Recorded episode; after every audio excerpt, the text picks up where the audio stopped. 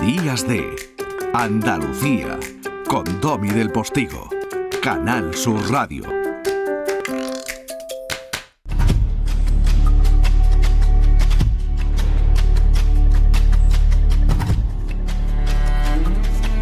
Quienes son amantes de la historia o les gusta leer con explicación lógica e historiografía el presente para comprenderlo mejor, si se bichean por internet es más que probable que conozcan Descifrando la Guerra. Es, Descifrando la Guerra para muchos que amamos la historia es un poco una referencia en la web ¿no? y en las redes y tal.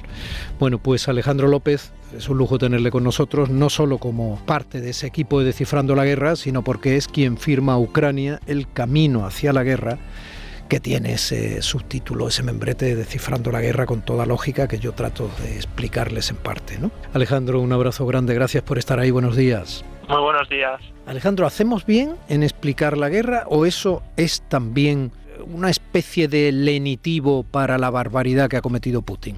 Bueno, creo que aquí todo tipo de conflicto político tiene unas explicaciones, Sin duda. tanto para bien como para mal, todos. De modo que no necesariamente por lo que hacemos, que es contextualizarla, ¿no? Como nuestro trabajo, significa que vayamos a justificar nada, si no, no podríamos hablar de ningún país ni de ningún contexto político del mundo, ya que en todos ellos hay algún tipo de conflicto de mayor o menor escala y hay decenas de guerras por el mundo, pero no por ponerle el punto de mira al conflicto de Ucrania hoy en día significa que nadie vaya a justificarlo. Ese es además el gran reto y la misión de los historiadores, los antropólogos como tú, los analistas de política nacional e internacional en este caso, y evidentemente el de los periodistas. O sea, ese es el reto.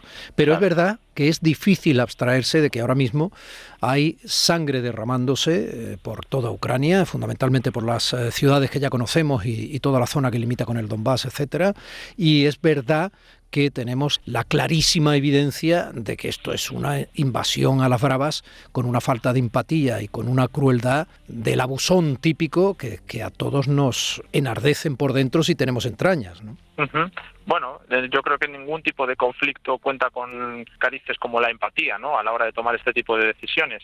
Se trata de decisiones políticas, decisiones basadas en, ah, bueno, pues un balance militar en el cual se pretende imponer, en este caso, una solución a un conflicto que lleva ya al menos ocho años, como llevamos repasando, porque la guerra no comienza en 2022, lo que comienza es una fase internacional en la cual Rusia ha invadido evidentemente Ucrania, pero el conflicto político lleva muchos más años y bueno, pues es importantísimo entender de dónde viene para saber por qué estamos aquí.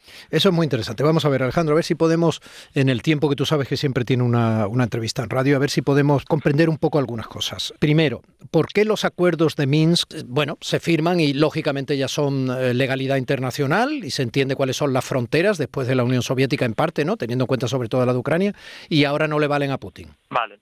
Los acuerdos de Minsk son unos acuerdos que se firman en 2014 y 2015. Hay que entender esto porque la guerra del Donbass comienza después del Maidán. Cuando llega el Maidán, que es un movimiento que cambia el color político de Ucrania hacia un acercamiento a Occidente y un alejamiento de Rusia, se da un levantamiento en las zonas más cercanas a Rusia, especialmente Crimea. Rusia actúa rápidamente para anexionársela porque es clave para, para ellos, pero no hace lo mismo en el Donbass. En el Donbass se da un apoyo a la, al sector prorruso de la guerra, mientras Ucrania había lanzado eh, una ofensiva para retomar los territorios díscolos. El acuerdo para paralizar esa guerra son los acuerdos de Minsk. Hmm. Ahora, después de ocho años, en los cuales no se han cumplido por ninguna de las partes, también porque Ucrania, con esa base política más cercana a los nacionalistas, no se puede permitir un arreglo político en el Donbass que le dé eh, derechos como el derecho de veto o una influencia política tan grande al este.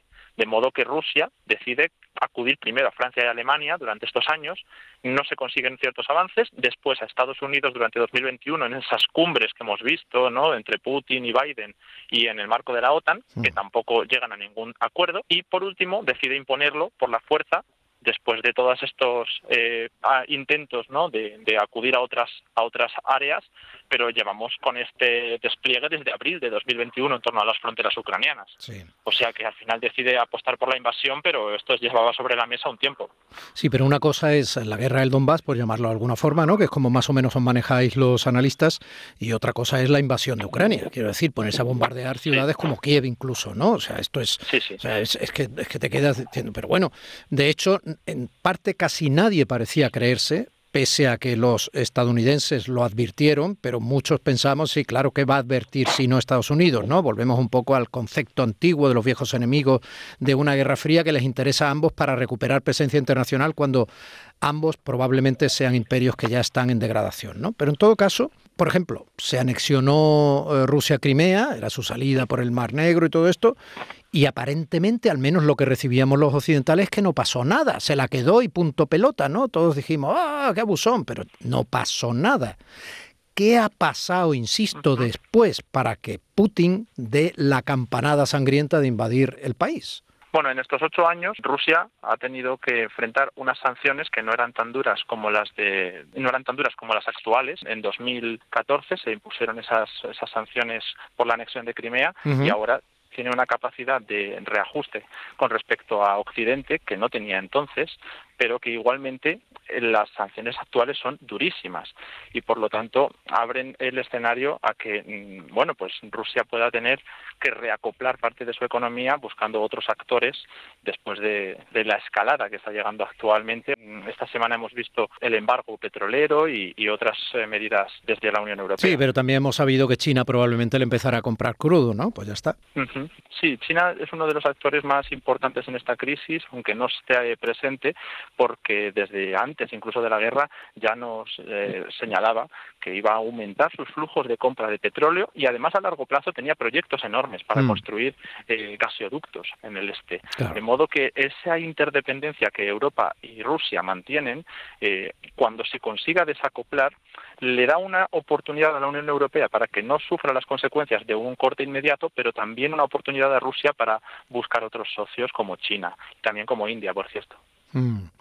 Pues ya ves tú, eh, ¿cuántos miles de millones son de habitantes? Pues entre los dos llegaron a 3.000 millones. Es que, a ver, eso es cambiar el eje ahora mismo sociopolítico del mundo, ¿no? Tal cual. Por eso es tan importante entender que la comunidad internacional no es solo la Unión Europea, que muchas veces parece que Occidente cree que la comunidad internacional ha cerrado filas contra Rusia y no es así del todo. No, es verdad que Occidente se ensimisma mucho y además se autovalora mucho, ¿no? Como si fuera el rey del mambo, en parte porque tiene derecho a pensar que tiene, eh, bueno, quizá las democracias eh, moralmente más admisibles del globo, entre comillas, ¿vale? Todo es complejo. Pero es que es que Rusia sale un ministro y dice que es que en realidad los peores nazis eran los judíos. Quiero decir que es que aquí vale desde ese país en fin, y si vamos a poner también a China como ejemplo de, equilibrio, digamos, de libertades y tal, todo es muy complejo, ¿no? Analizar como un nuevo rico las cosas, yo sé que tampoco es justo, pero da un poco de miedo pensar que efectivamente se genere un eje poderosísimo económicamente, autosuficiente y, sin embargo, políticamente muy lejos de los parámetros occidentales, ¿no? Claro, pero es que hay que entender que estas sociedades no son occidentales y algunas de ellas, después de la caída del bloque del Este tras la Guerra Fría, se hicieron reformas no solamente de carácter eh, económico, sino que algunos de ellos, como Rusia, entraron en reformas de carácter político, que es algo que no se ha conseguido en China. Pero esas reformas que llevaron al sistema, por cierto, el actual, el que ha heredado Putin, mm. fueron apoyadas directamente por Occidente, porque convenía un sistema autoritario, o al menos con más autoridad presidencial, vamos a decir, como el de Boris Yeltsin durante la caída de la Unión Soviética y fue apuntalado gracias a Clinton. De modo que todo esto que se ha promocionado, no solo en Rusia, porque también se han promocionado otro tipo de regímenes con los que ha habido conflictos desde Occidente, especialmente la ortodoxia de Bruselas, ¿no? Pues con Hungría, con Polonia, con todos estos países, se ha promocionado todo durante décadas con tal de derribar el bloque del Este. De modo que esas consecuencias, pues es como en otros países de Oriente Medio. Se promocionan regímenes que después se descontrolan, como los de Afganistán y, tantos otros, ¿no? Oye, ¿qué credibilidad le das a todo esto, a lo que ha dicho el Papa que le dijo Orban, de que la guerra se acabaría precisamente este 9 de mayo? Hombre, yo la verdad es que veo muy difícil que eso ocurra si no se rebajan absolutamente todos los eh, objetivos políticos de Rusia. Es decir, ahora mismo ha cambiado sus objetivos eh, políticos, al, menos algunos de ellos, para enfocarse en sus objetivos militares. Es decir, en lugar de pedir la caída del régimen de Kiev, como pedía al principio, ahora lo que hace es reorganizarse en torno al Donbass, pretender una zona de amortiguación y veremos si después vuelve a los anteriores objetivos políticos. Pero es que si vemos el mapa, la operación militar está muy lejos de conseguir sus objetivos. Así que yo dudo de, que vaya a desescalar pronto, a no ser que se hable de derrota absoluta de Rusia lo cual también sería otra cosa cuestionable y que llevaría a analizar muchos bueno, escenarios. Pero es que Putin puede ganar la guerra cuando quiera, quiero decir, puede decir, a lo mejor puede quedarse con el Donbass ya y decir, bueno, ya está en lo que yo quería, ¿no? Otra cosa es que... Pero es que no es lo que él quería. Ya, pero, pero es que parece que a él le da igual, quiero decir, insisto, si Lavrov sale y dice que el mayor nazi es judío, o sea, que quiero decir, si es que da todo igual, o sea, es que es que, bueno, es que están diciendo que se sienten muy agredidos y que están haciendo crímenes de guerra contra ellos, pero claro, es que no hay un soldado en territorio ruso que no sea ruso. Es que no tiene todo mucho sentido a la hora de interpretar sus, sus quejas, sus excusas y sus razones, ¿no? Lo que está claro es que uno no lanza una guerra de este calibre histórico sin prever eh, cuál es el objetivo al menos mínimo. Y desde luego no era el Donbass, porque si hubiera sido el Donbass lo habrían hecho en 2015, que además tenían una mayor superioridad. De hecho, en su discurso desde el día 21, cuando reconoce las repúblicas, habla prácticamente todo el discurso sobre la soberanía y en la falta de derecho soberano de Ucrania. Y, y, luego unos últimos minutos para justificar el reconocimiento que llevaría a la invasión del Donbass pero si el objetivo hubiera sido el Donbass, no se habría tenido que crear todo este discurso paralelo sobre la desnazificación, la desmilitarización, etcétera. Bueno, tampoco, tampoco era fácil suponer que un actor famoso en su país, que se convierte en el presidente, eh, lo más cercano que podemos pensar es un Ronald Reagan, pero en este caso joven y con todavía con buenas formas, etcétera. Ronald Reagan era casi senil, como tantos presidentes norteamericanos que fueron todos muy mayores y ahora lo es Biden, ¿no? Pues hombre, se convierta en un referente de valentía, de modernidad, de defensa de las libertades, de democracia moderna. Es que, es que no sé, es que vamos de estupor en estupor. Bueno, ahí hay mucho que debatir porque sí que es verdad que se ha convertido en tal referente, pero es un contexto de guerra. En un contexto de guerra suele haber un efecto bandera que se llama, ¿no? De cierre de filas en torno al líder y más cuando es eh, una invasión contra tu propio país. Pero no hay que mitificar, desde luego, porque eso sería comprar una de las dos propagandas que hay en juego, la imagen de democracia moderna.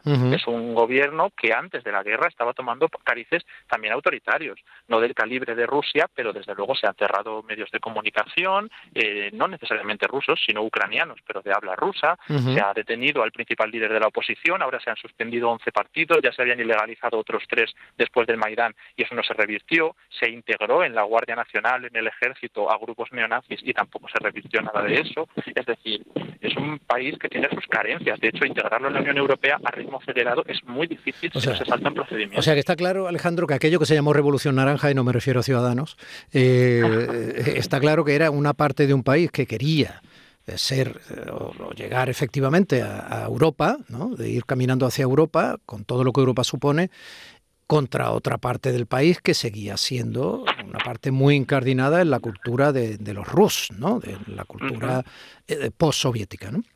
Ese movimiento que dice la Revolución Naranja fue como el primer movimiento proeuropeo cuando se acusó de fraude electoral a Víctor Yanukovych, que fue en 2004. Pero posteriormente Yanukovych ganaría otras elecciones. Una vez que esas ya recalaron en, su rival, que fue Víctor Yushchenko, se dio cierto acercamiento hacia Occidente, pero después volvió a ganar el candidato más cercano a Rusia.